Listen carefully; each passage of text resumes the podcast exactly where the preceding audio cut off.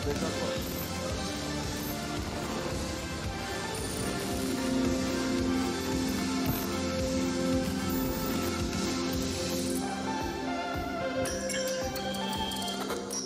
Deus, amém?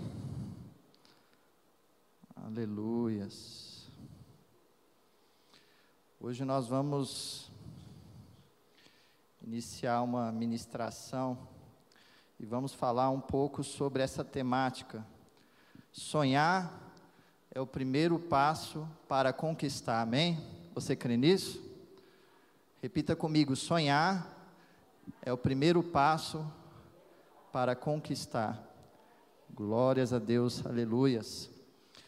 Nós vamos trazer uma mensagem nessa noite sobre a necessidade de você sonhar, a necessidade de você reunir todas as suas forças, todo o seu esforço, toda a sua dedicação para que os seus sonhos eles se tornem realidade.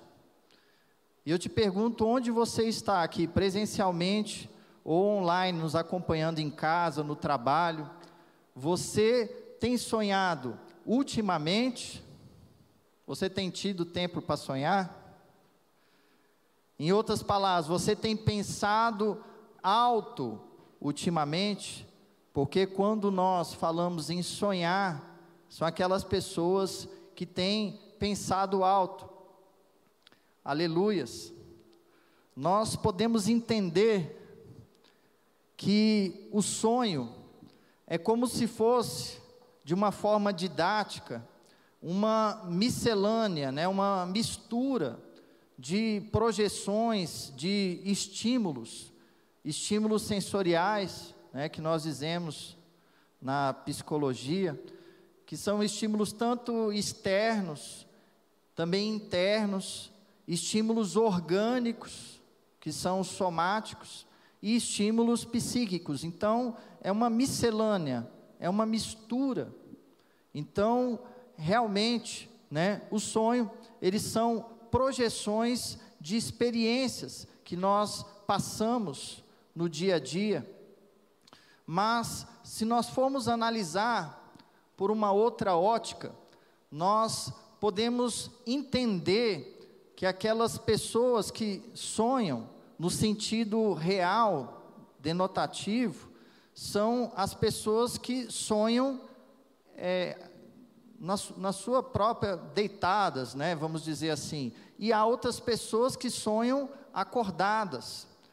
São as pessoas que têm pensamentos elevados.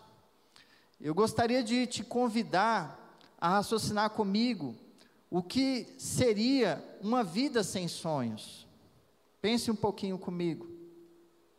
Então, qual que seria a importância de nós sonharmos? O sonho, ele seria um grande anestésico para as dores da nossa alma. Sonhar, ele é fundamental, né, para a preservação da nossa saúde psíquica. Você pode perceber que muitas vezes, quando você está muito estressado, muito cansado, você acaba, ou se você sonha, você não acaba se, se lembrando do seu sonho. Mas quando você está mais descansado, a possibilidade de você sonhar é bem maior e de você se lembrar do seu sonho também. Então, uma vida sem sonhos seria uma vida preto e branco, seria uma vida desbotada, seria uma vida insossa, uma vida monótona, uma vida que acaba ficando sem sentido. Seria muita pretensão da minha parte eu tentar definir nessa simples ministração algo tão complexo como o sonho e algo tão importante como o sonho. E nós vemos muitas, inúmeras passagens da Bíblia, inúmeros homens de Deus que tiveram sonhos. Porque o sonho ele é algo que acompanha a humanidade e nos tem acompanhado desde quando nós somos constituídos. Se você não sabe, até um bebê na sua vida intrauterina, ele tem o, o sono REM, a fase REM do sono, que é aquela fase mais densa, mais profunda. até um bebê tem. Amém? Então, para nós falarmos de sonhos, necessariamente nós temos que passar, como eu sou psicólogo, nós temos que passar pela psicanálise. A base mais segura da psicanálise é o inconsciente. E o inconsciente na psicanálise, ele vai ser acessado a partir da interpretação dos sonhos. O êxito, vamos dizer assim, da psicanálise, ele vai depender de relatos muito minuciosos, até mesmo daquelas coisas que a gente considera banais, insignificantes. Ou seja, o êxito da psicanálise, ele vai estar nos detalhes. E tanto é que a interpretação psicanalítica, ela não deve ser feita sobre o sonho como um todo, mas do sonho fragmentado. O sonho deve ser analisado, deve ser colocado em partes. Então, para a psicanálise, o sonho ele seria um espaço para a realização dos desejos reprimidos, pois é a partir né, dessa visualização que nós conseguiríamos acessar as áreas mais inacessíveis do nosso inconsciente. É por isso que nós entendemos hoje que uma das principais funções do sonho é ser uma válvula de escape do nosso inconsciente, porque nós processamos diariamente milhares e milhares de informações em nossas mentes. Então, o sonho é algo que sempre fascinou a humanidade. Se nós formos retomar o tempo dos egípcios, os egípcios eles utilizavam o sonho como se fosse uma magia, né, para prever o futuro. Então, uma das práticas dos egípcios, eu já estudei muito a cultura egípcia, era a interpretação dos sonhos, porque eles entendiam que os deuses podiam falar, entrar em contato com eles a partir dos sonhos. E nós temos um relato né, de um rei, Ramsés II, de 1290 a.C., que ele fala, né, em suas páginas, ele vai apresentando a descrição e a interpretação de vários sonhos, e se aqueles sonhos eram um bom ou um mau presságio para aquela sociedade, para aquela cultura. Então, a maioria dos sonhos eles não são tão inteligíveis. Você concorda comigo? Esses dias minha esposa falou: "Ah, eu sonhei com tal coisa, eu não entendi", né? Quantas vezes você sonha com algo que é totalmente descabido, né? Não é compreensível e muito menos significativo. Eu não vou me atrever aqui a tentar falar sobre interpretação de sonhos, né, nesse curto intervalo de tempo, mas na verdade, a, Maria, a maioria das pessoas, elas nem se lembra do que elas se sonham, né? E quando nós lembramos de algo, nós tentamos dar sentido àquilo que nós sonhamos, de acordo com aquilo que nós vivemos, e nem sempre nós vamos achar uma explicação. Nós vamos tentar fazer uma conexão com as nossas realidades, e a gente acaba se frustrando porque há um grande abismo entre aquilo que é real e aquilo que é onírico, aquilo que é do campo dos sonhos. Amém?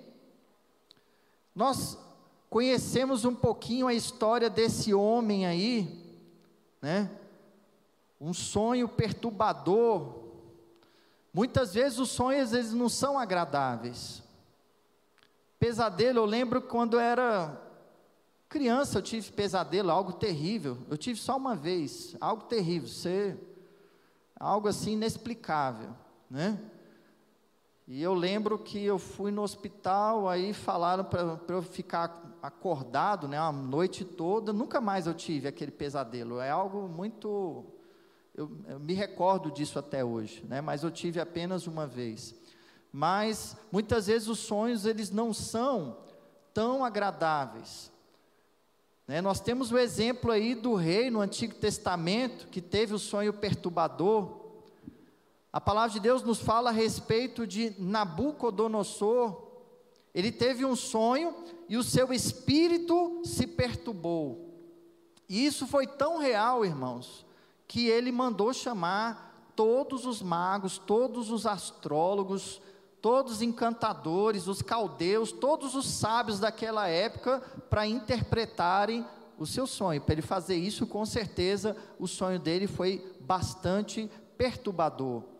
E todos aqueles sábios, diante do rei, eles alegaram que seria uma missão impossível, seria uma tarefa impossível. E quem somente poderia revelar os, o sonho do rei Nabucodonosor seriam os deuses. Nós temos em Daniel capítulo 2, versículo 3 o seguinte: E o rei lhes disse: Tive um sonho, e para saber o sonho está perturbado o meu espírito. E os caldeus disseram ao rei em aramaico: Ó rei, vive eternamente, dize o sonho a teus servos e daremos a interpretação. Respondeu o rei e disse aos caldeus: o assunto me tem escapado. Se não me fizerdes saber o sonho e a sua interpretação, sereis despedaçados e as vossas casas serão feitas um monturo. Mas se vós me declarardes o sonho e a sua interpretação, recebereis de mim dádivas, recompensas e grande honra. Portanto, declarai-me o sonho e a sua interpretação. É tão interessante que o sonho do rei ele reflete justamente o seu estado de espírito.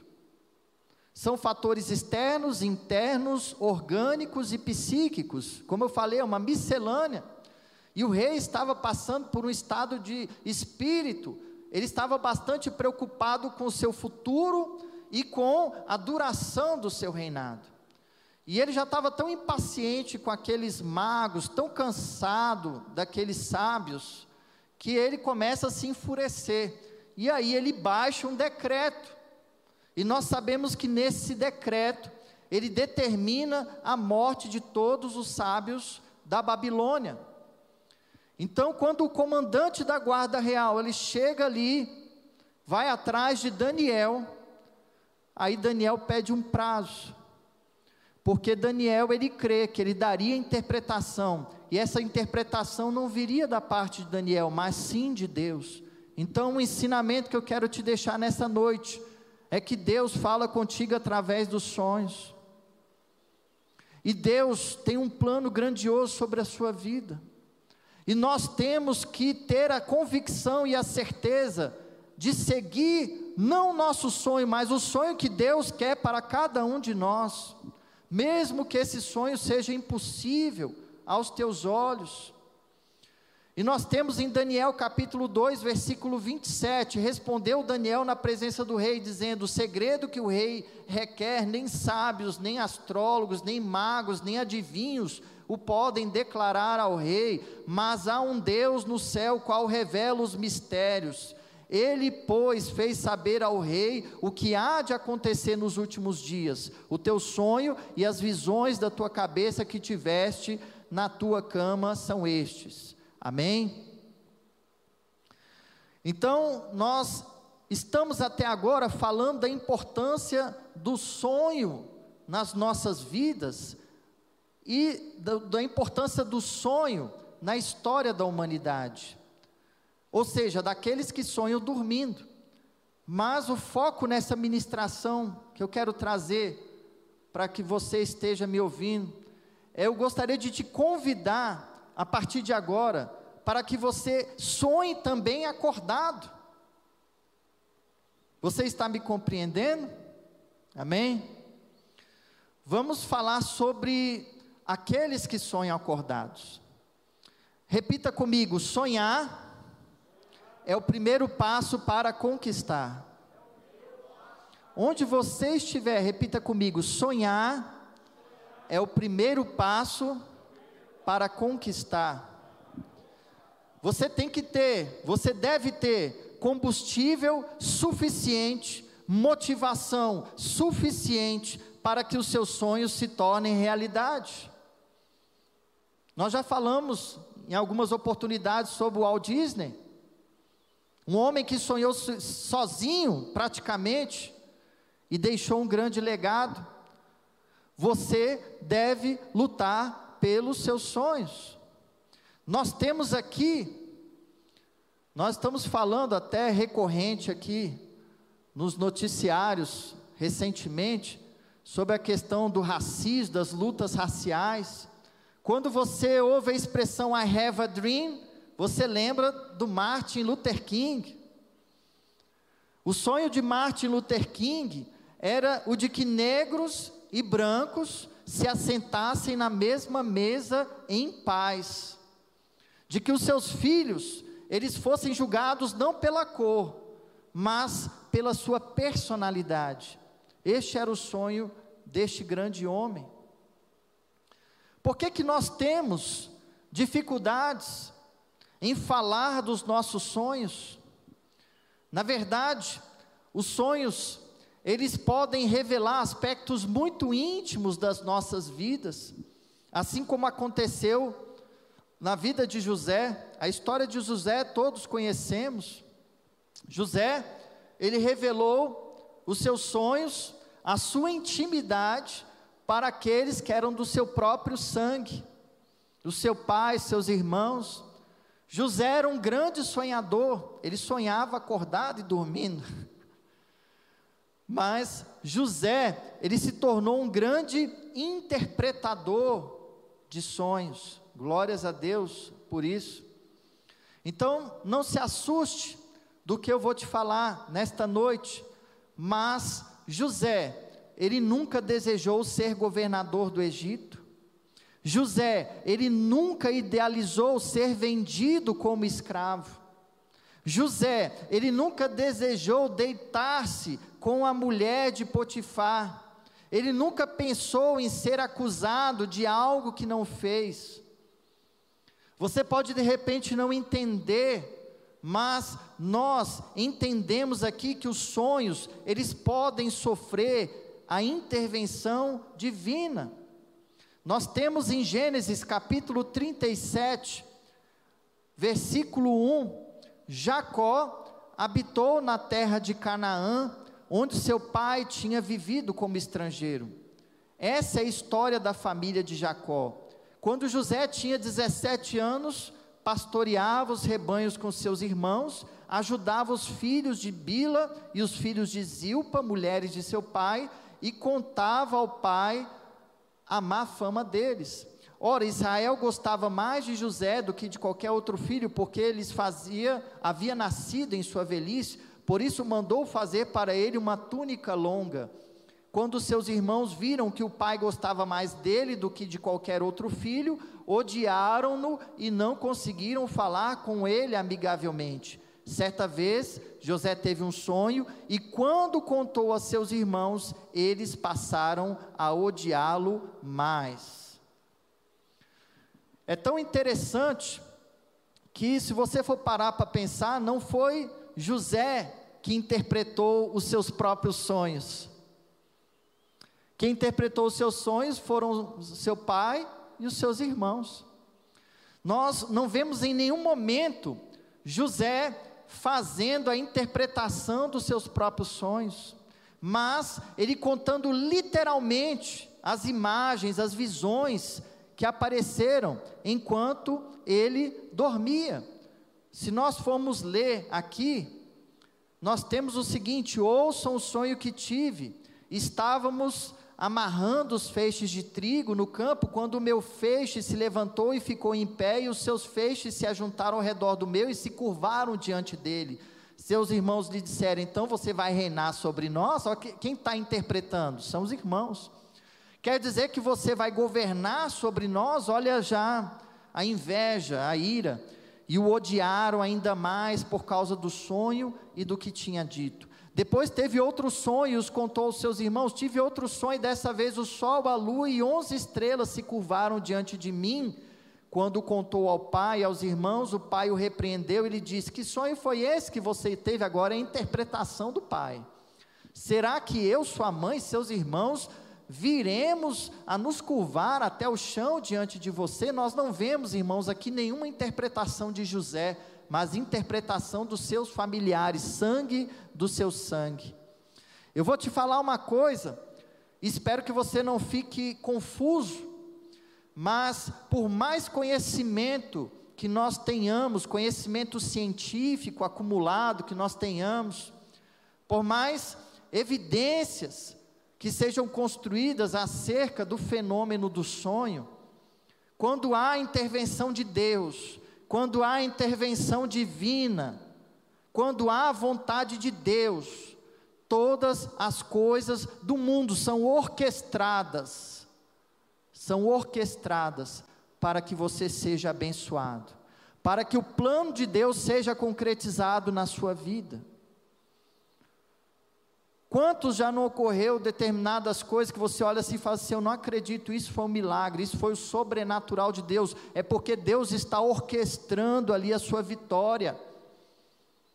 Os seus familiares dizem não, o seu chefe diz não, os seus vizinhos dizem não, mas Deus está orquestrando o sonho que Ele tem na sua vida. Então, como que eu posso fazer para que o sonho de Deus seja realizado na minha vida? Eu tenho que estar conectado a Deus. Estando, como o Salmo 91 diz, debaixo da sombra do Altíssimo. Quando eu estou ali debaixo da sombra de Deus, aí ele começa a orquestrar, não o meu sonho, mas o sonho que ele tem. E o sonho de Deus é melhor do que o meu sonho, é melhor do que tudo aquilo que eu posso imaginar, porque a palavra de Deus nos garante: jamais olhos viram, jamais ouvidos ouviram o que Deus tem preparado para aqueles que o amam. O que Deus, Ele projetou para mim e para a sua vida, o que Ele idealizou para a sua família, Ele vai cumprir, mesmo sem que você entenda, porque Ele é fiel, Ele é fiel em Suas promessas. Talvez você não esteja entendendo o contexto que o mundo está passando hoje, o que está acontecendo. De repente você perdeu o emprego nessa pandemia, sua empresa fechou, momento de crise. Mas o que aconteceu na vida de José, ele não compreendia, mas adiante ele compreendeu quando ele estava sentado ali, ele se lembrou do sonho que teve. Você vai compreender os propósitos de Deus tem para a sua vida. Espere, confie, e Ele com certeza te surpreenderá. José, ele não sonhou ser governador do Egito, mas ele sabia que havia algo muito grande preparado para ele, e é essa confiança que eu te convido a você ter nessa noite. É algo sobrenatural, é nós deixarmos esse jugo, esse peso, nas mãos do Senhor, porque o seu fardo é suave, o seu jugo é leve. A partir do momento que José se assentou no trono, aí ele recordou do sonho que ele teve na infância e daquilo que Deus tinha mostrado para ele. Eu não sei o que você tem sonhado, meu amado irmão, minha amada irmã, mas de repente nem você está sabendo que você tem sonhado, mas eu tenho uma notícia que vem da parte de Deus para você. O nosso Deus, Ele nos conhece melhor do que nós mesmos. Então, eu te convido para que nós venhamos, venhamos sonhar o sonho de Deus. Você que está me ouvindo nessa noite, lute pelos seus sonhos. Eu te convido para você começar a sonhar alto, a não desistir dos seus sonhos, a você ser perseverante no Senhor, e os seus sonhos com certeza eles se tornarão realidade. Os seus sonhos não vão se realizar se você continuar dormindo. É aquilo que eu falei, aqueles que sonham deitados e aqueles que sonham acordados. E o que eu te convido a partir dessa ministração é que você comece a sonhar acordado. Para isso, eu vou te fazer duas perguntas para nós finalizarmos essa ministração. Você está disposto, você está disposta a sair da sua zona de conforto? Essa é a primeira pergunta. Você está disposto a se sacrificar por aquilo que acredita? Essa é a segunda pergunta. Deixa eu te contar um segredo. Quem sonha alto, quem sonha acordado, está diariamente buscando sair da zona de conforto, está buscando diariamente pagar um alto preço para conquistar aquilo que acredita e ama. Eu costumo sempre dizer: você quer alcançar aquilo que os outros não alcançam? Então faça aquilo que os outros não fazem. Eu lembro que foi uma luta grande para passar no vestibular concorridíssimo, na época de medicina. Mas eu paguei um alto preço, um preço do qual muitos não estavam dispostos a pagar. Então, sonhar é o primeiro passo para conquistar. Não se esqueça disso. Eu espero que essa palavra tenha sido edificante para a sua vida. Deus te abençoe e até o próximo encontro. Amém?